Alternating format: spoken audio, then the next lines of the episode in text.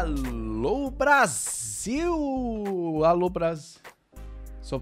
Peraí. Tô gravando um podcast. Ah, acho que uma meia horinha. Tá bom. Tá bom. Vou gravar aqui, tá? Tá bom. Um podcast sobre criatividade, comunicação e conexão. Alô Brasil! Alô Brasil! Mauro Fantini falando e esse é mais um episódio do Nota 6. Esse podcast que, que vai, que vai, vai, vai. Desde o episódio 1 a gente não perdeu uma semana e não há interrupções neste belíssimo podcast.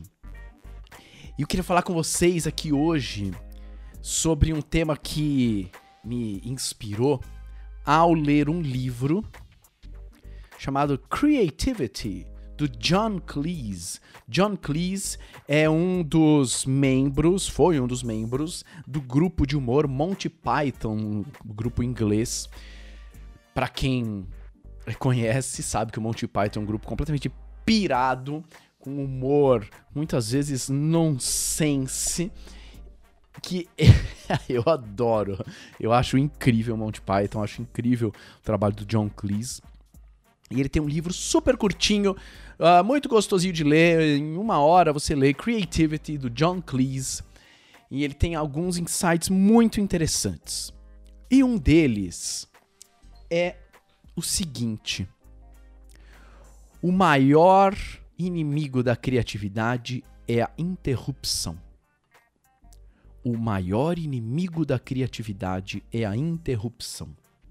Então fiquei pensando sobre isso e enxerguei aqui dois papéis da interrupção dentro do processo criativo. Então vou ler aqui o que o John Cleese fala a partir do momento em que ele diz que o maior inimigo da criatividade é a interrupção. Ela te puxa, ela puxa a sua mente para longe daquilo que você gostaria de estar pensando. E pesquisas já mostraram que depois de uma interrupção, leva até 8 minutos para você voltar ao seu estado de consciência e até 20 minutos para você voltar a um estado de foco profundo. Vamos pensar sobre interrupções. Pode ser uma interrupção de fora, como alguém vir falar com você, conversar com você, ou então uma notificação do e-mail, ou então uma tremida do celular, uma notificação do WhatsApp. Ou pode ser uma interrupção que vem de dentro. Olha que interessante. Por exemplo, você se lembrar repentinamente de algo que você tinha esquecido, ou então se preocupar que ah, você está ficando sem tempo para fazer o que você está fazendo, ou então achar que você não é inteligente o suficiente para resolver o problema que você está tentando resolver. E aí o John Cleese coloca entre parênteses. Enquanto eu estava escrevendo isso, eu escutei alguém descendo as escadas. E aí isso me fez perder um pouco de foco. E aí eu comecei a pensar em, na frequência em que isso acontece. E aí a mesma coisa aconteceu.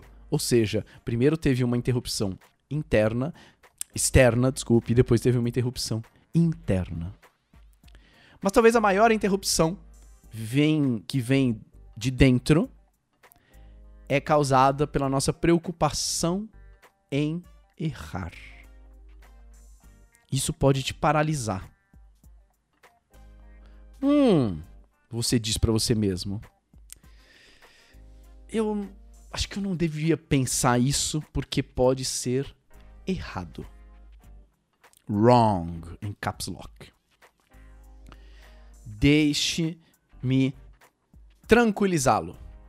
Quando você está sendo criativo, não existe o tal do erro.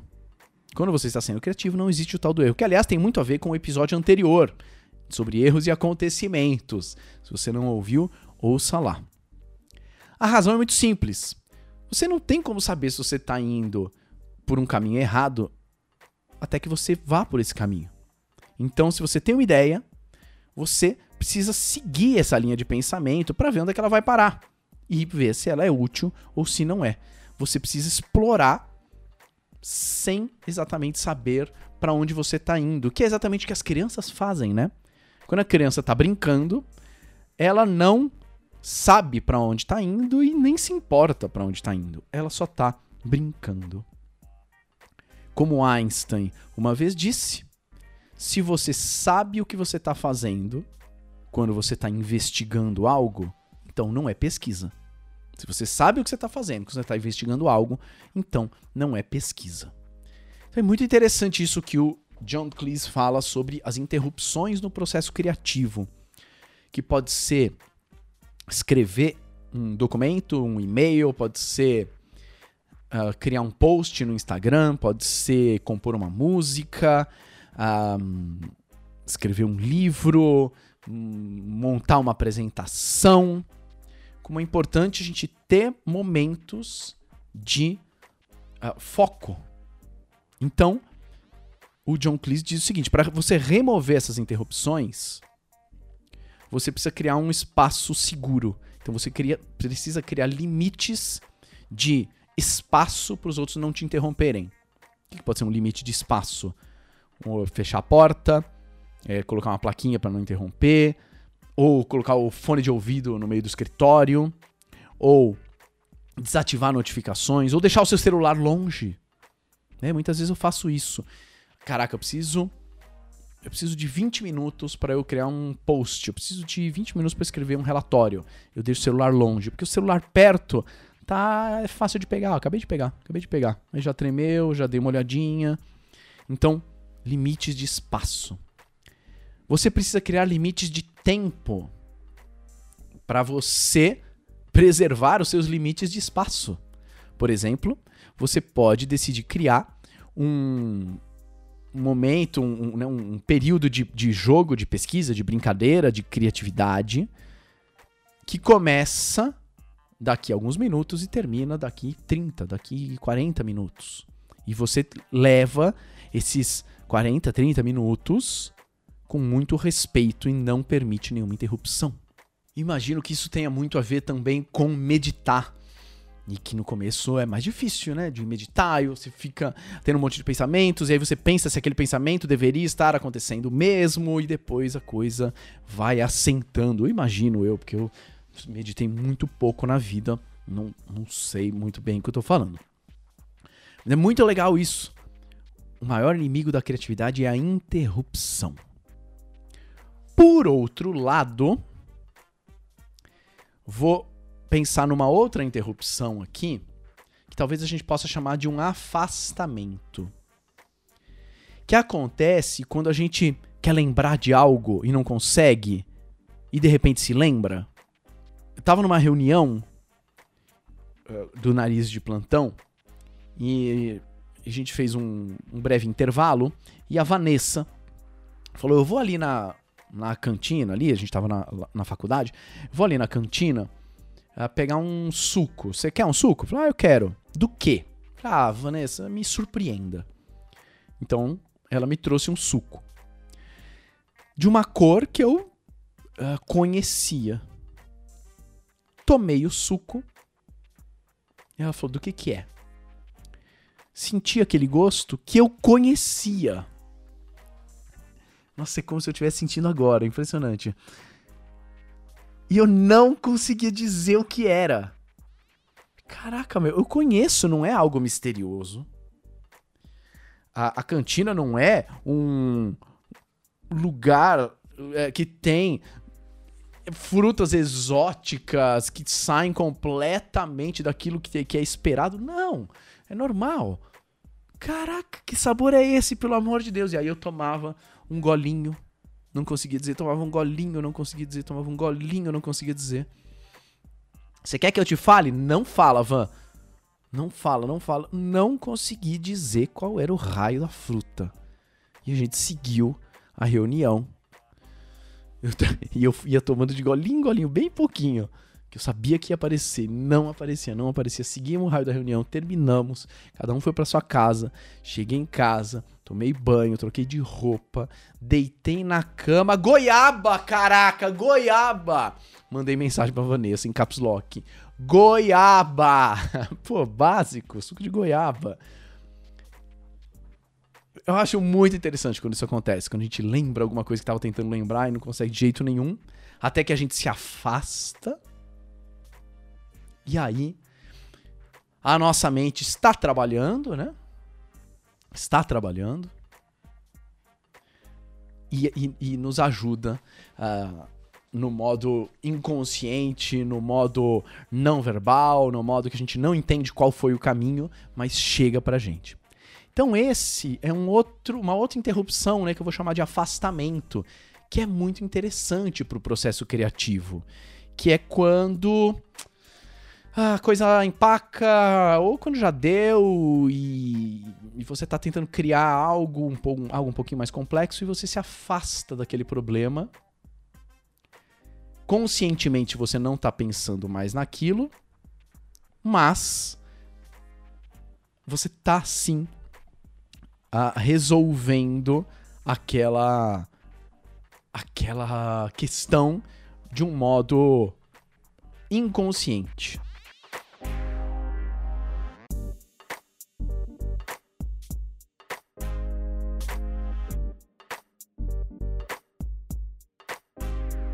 O próprio John Cleese fala sobre isso em um outro momento do livro. E ele fala o seguinte: em algumas ocasiões eu fazia colaborações com meu amigo Graham Chapman e a gente escreveu uma paródia sobre um sermão da igreja inglesa. E o Graham e eu achamos que estava uma, uma boa sketch, estava um, um bom texto, estava muito legal. Só que aí passou um tempo e eu perdi o papel, eu perdi o documento onde a gente tinha escrito. E eu sabia que o Graham ia ficar furioso comigo de eu ter perdido. Então, quando eu desencanei de procurar porque não estava achando mais, eu sentei e reescrevi o, toda a sketch lembrando do que a gente tinha escrito. No fim das contas, foi até mais fácil do que eu esperava. Passou uns dias e eu achei a sketch original, aquela que a gente tinha escrito. E por curiosidade, comparei a que eu tinha escrito com a que eu tinha escrito uh, lembrando da primeira. De modo curioso, eu descobri que a versão lembrada era mais legal, era um pouquinho melhor do que a versão que eu e o Graham tínhamos escrito originalmente. E isso me deixou intrigado. E aí ele, ele fala sobre essa. sobre esse papel da nossa mente de trabalhar quando a gente não sabe que ela está trabalhando de um modo que não é, é controlado, que não é consciente, que não é verbal, que não é racional, que não é linear, mas ela está trabalhando também. Então, como é importante também a gente ter esses momentos de afastamentos. E isso me lembrou de um livro que eu amo, que é o Guia do Mochileiro das Galáxias. E o Guia do Mochileiro das Galáxias é, é um livro, né? E no livro existe, de fato, um guia do mochileiro das galáxias que te ensina várias coisas. e o guia te ensina a voar. é, eu adoro. O guia te ensina a voar. O Guia do Mochileiro das Galáxias diz o seguinte a respeito de voar: Há toda uma arte de voar, ou melhor, um jeitinho. O jeitinho consiste em aprender como se jogar no chão e errar o chão. Encontre um belo dia, ele sugere, e experimente. A primeira parte é fácil. Ele requer apenas a habilidade de se jogar para frente com todo o seu peso e o desprendimento para não se preocupar com o fato de que vai doer. Ou melhor, vai doer se você deixar de errar o chão. Muitas pessoas deixam de errar o chão e, se estiverem praticando da forma correta, o mais provável é que elas vão deixar de errar com muita força. Claramente, é o segundo ponto que diz a, a respeito de errar o chão que representa a maior dificuldade. Um dos problemas é que você precisa errar o chão acidentalmente. não adianta tentar errar o chão de forma deliberada, você não vai conseguir. É preciso que a sua atenção seja subitamente desviada por outra coisa quando você está a meio caminho. De forma que você não pense mais a respeito de estar caindo ou a respeito do chão, ou sobre quanto tudo isso vai doer se você deixar de errar. É, é reconhecidamente difícil remover sua atenção dessas três coisas durante a fração de segundo que você tem à sua disposição. O que explica porque muitas pessoas fracassam, bem como a eventual desilusão com esse esporte divertido e espetacular. Contudo, se você tiver a sorte de ficar completamente distraído no momento crucial por, digamos, lindas pernas ou tentáculos pseudópodes, de acordo com o seu filo e inclinação pessoal, ou por uma bomba explodindo por perto, ou por notar subitamente uma espécie muito rara de besouro subindo num galho próximo, então, em sua perplexidade, você irá errar o chão completamente e ficará flutuando a poucos centímetros dele, de uma forma que vai parecer ligeiramente tola. Esse é o momento para uma sublime e delicada concentração. Balance, flutue, flutue, balance. Ignore todas as concentrações a respeito de seu próprio peso e simplesmente deixe-se flutuar mais alto. Não ouça nada que possam dizer nesse momento, porque dificilmente seria algo de útil. Provavelmente dirão algo como: Meu Deus, você não pode estar voando. É de vital importância que você não acredite nisso. Do contrário, subitamente estará certo. Flutue cada vez mais alto. Tente alguns mergulhos, bem devagar, no início. Depois deixe-se levar para cima das árvores, sempre respirando pausadamente. Não acene para ninguém. é maravilhosa essa passagem. E tem uma hora que o, que o personagem principal realmente ele lê isso, acha ridículo. E depois, acho que no livro seguinte, não me lembro, ele tá fugindo, ele tá escapando de um, um ser que é o Argajag, o, o ah, gravemente irritado, é o nome do cara. Ele tá fugindo desse cara. E aí ele cai numa porta, ele entra numa porta ah, que, que leva a um precipício, basicamente. Ele vai caindo, tá caindo. E de repente ele vê. É, é pirado o livro, tá? Ele vê voando perto dele um- umas malas. Que são malas que ele perdeu há muitos anos no aeroporto. Aí ele tá caindo, ele vê essas malas. Fala, Caraca, essas são as malas que eu perdi no aeroporto há muitos anos. Isso o distraiu de atingir o chão. Ou seja, ele errou o chão. E aí começou a voar sem querer. eu acho maravilhoso isso. Primeiro, o Douglas Adams é maravilhoso, autor. Ahn, e tem, traz essa ideia da, do afastamento, né? Você se afasta do problema, se repara em outra coisa e de repente a sua mente já resolveu o problema pra você e você nem percebeu. Hum? Ah. Não sei se esse podcast foi uma interrupção em algo que você estava fazendo, não sei se você conseguiu ouvi-lo sem interrupções, mas queria deixar esses dois conceitos aqui da interrupção que prejudica a criatividade e daquela interrupção que é um afastamento que, na minha opinião, ajuda no processo criativo. Certo, senhoras e senhores? Então, esse foi mais um episódio do Nota 6. Até o próximo episódio. Tchau.